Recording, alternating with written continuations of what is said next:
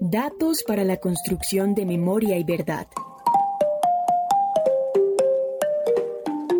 Un podcast de CINEP Programa por la Paz para conocer la labor de organizaciones que recolectan información y denuncias sobre violaciones a derechos humanos y violencia política.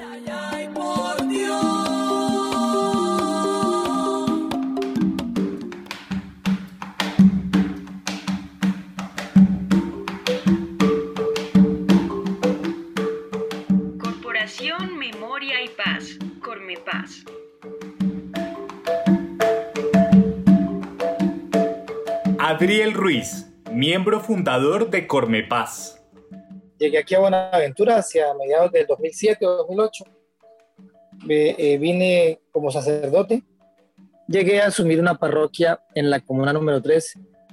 Ahí estuve aproximadamente ocho años acompañando el proceso y en el marco de ese proceso construimos eh, la organización eh, Corporación Memoria y Paz, precisamente para responder a todas esas dinámicas el contexto del posacuerdo y la implementación de los acuerdos de La Habana. La corporación construye espacios de convivencia en donde se potencian los valores étnico-culturales y se forma y organiza a niños, niñas, jóvenes y mujeres cabeza de hogar víctimas del conflicto armado.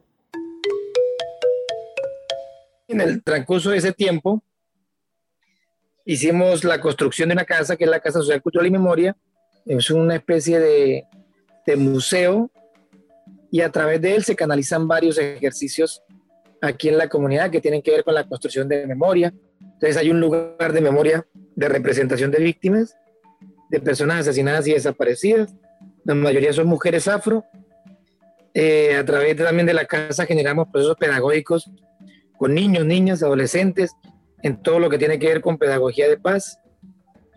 También trabajamos el tema artístico, tenemos un semillero de teatro, tenemos algunas acciones que tienen que ver con eh, articulación en temas de formación, tenemos una escuela de formación política, tenemos también una escuela de comunicación popular que se llama Ubuntu de jóvenes. El año pasado, la Casa realizó su octavo diplomado sobre formación en protección a la niñez, en alianza con la Universidad Javeriana y apoyado por ACNUR. Nos hemos integrado a varios proyectos, dinámicas con la ciudad, a nivel pues, de todo el distrito, pero también de la región del Pacífico, con Tomaco, Guapi y Quito. Y hacemos parte, digamos, como organización, hacemos parte de unas estrategias o alianzas regionales, como la Coordinación Regional del Pacífico, como la Comisión Interétnica de la Verdad del Pacífico. También somos miembros de la Red Colombiana de Lugares de Memoria, coordinando el Nodo Pacífico. También somos parte del movimiento del paro cívico en la Mesa de Acceso a la Justicia, Víctima, Protección y Memoria. Y hemos construido, aparte de eso, una red que se la, titulamos La Minga por la Memoria. Es una red de organizaciones que vienen eh, agenciando pues, varias acciones en torno a la reconstrucción de memoria y promoción de la paz.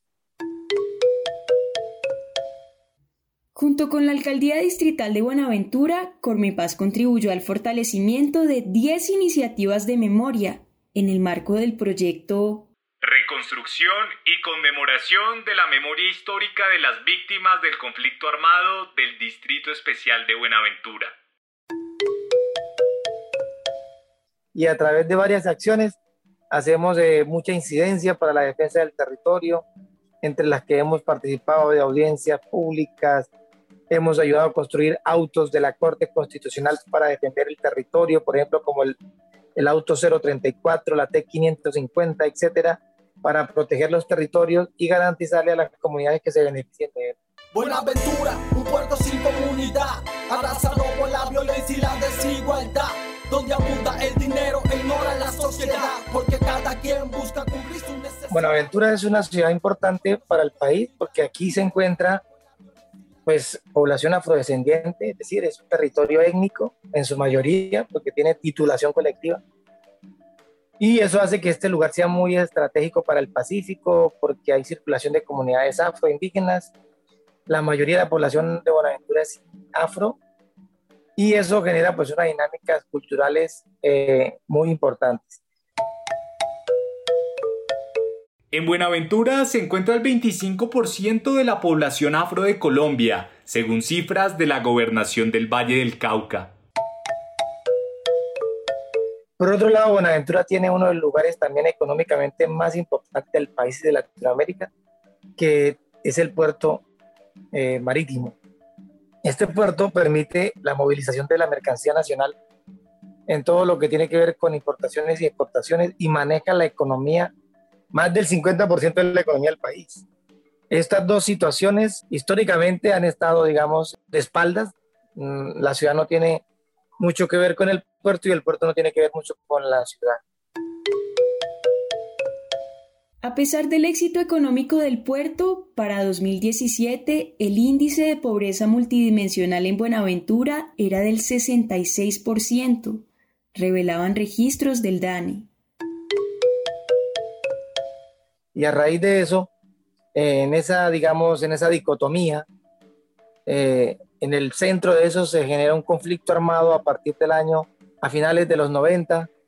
Eh, ya había presencia aquí de actores armados ilegales, entre eso el ELN, las FARC, el Frente 30, y se dejó a las comunidades en, el, la completa, en el completo abandono.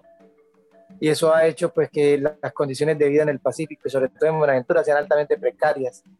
Aquí el 80% de la gente está desempleada, aquí no hay agua potable 24 horas al día, Aquí no hay un centro de salud que sea realmente de tercer nivel, todo tiene que ser por Cali. Aquí el tema de educación es complejísimo, las, los espacios, la calidad de la educación es muy precaria, el asesinato, la desaparición, el desplazamiento de las comunidades, el tema de la amenaza a los líderes, lideresas, el reclutamiento forzado de los muchachos con los que, que trabajamos siempre, la extorsión, el microtráfico, el narcotráfico, mejor dicho, todos los problemas contados en esta ciudad. Que la violencia nos acabe, te lo digo, así que entre todos ahora la combatimos. No tengo hijos para que los mate una guerra, no soy mujer para llorar en una guerra, no soy joven para estudiar en una guerra y no me formo para guiar una guerra. En 2018, el Centro Nacional de Memoria Histórica publicó el informe Bloque Calima de la Sauce, depredación paramilitar y narcotráfico en el suroccidente colombiano. El cual esclarece el accionar de este grupo paramilitar, que como menciona Adriel, hace de esta ciudad un lugar invivible y altamente violentado, dejando a su paso miles y miles de personas asesinadas, más de mil desaparecidos, aquí se cuentan más de cinco mil asesinatos en lo que va del conflicto armado, se habla de más del 60% de la población en condición de desplazamiento forzado reportado oficialmente, es decir, más de 170 mil personas están desplazadas aquí en la ciudad. Entonces, en resumidas cuentas, lo que hay es una violencia histórica e institucional, lo que llamamos violencia estructural, y la violencia del conflicto armado que se, se implantó acá, en este territorio, y aún no se ha ido. Hasta el sol de hoy, a pesar de los acuerdos, tanto de la desmovilización del paramilitarismo en el año 2005 como la que se firmó en La Habana en el 2016 no afectan para nada ni, ni, ni pasa el contexto a una transición, digámoslo, medianamente vivible en el territorio. No quiero que mis ganas de ser libre me maten, quiero que todos mis planes se destaquen, quiero mi pase, tu paz sin fronteras, quiero expresarme sin. Adriel menciona que en Buenaventura no ha habido solamente violencia y desarrollo portuario, sino que también se ha desarrollado un gran movimiento social en torno a la defensa del territorio. A raíz de esa historia también hay una historia de la movilización social que hizo que durante todos estos años haya habido un proceso fuerte de resistencia, la manera como se ha enfrentado esas dinámicas a través de diferentes acciones artísticas, culturales, comunitarias, organizativas, colectivas, de mujeres, de niños, de jóvenes, eso hizo, por ejemplo, que esta ciudad tenga varios paros. Eh, el último, quizás el más importante, creo yo, en la historia de este pueblo es el paro del 2017, que agrupó a más de 200 organizaciones en una sola voz para exigirle al Estado una solución estructural a un problema estructural. Ese paro todavía existe cuatro años después y sigue generando una eh, interlocución con las diferentes instancias del Estado y garantes y acompañantes. Entre otras cosas, el paro también favoreció a la transformación del poder político local con la elección a la alcaldía municipal de uno de sus principales promotores, Víctor Hugo Vidal Piedraíta. Principales exigencias de las organizaciones sociales del territorio. Cuando uno habla de violencia estructural está hablando, digamos, de las mínimas garantías que el Estado debe hacer para que la gente viva dignamente acceso a todos los derechos económicos, sociales, culturales, a todos los derechos. Entonces, las exigencias giran en torno a eso, que pongan el agua, que pongan una ambulancia para el hospital, pues supone que todos los hospitales tienen una ambulancia, pero aquí no. Que hayan comedores para los niños porque muchos llegan sin desayunar al colegio, aquí no existe, aquí se roba la plata. Que construyan, que modernicen, qué sé yo, en las calles o, o hagan de la ciudad un lugar eh, protegido, también es un problema. Pero aquí hay muchos problemas y esa es la demanda que tiene la gente, una solución estructural. Por los jóvenes que fallecieron, nuestro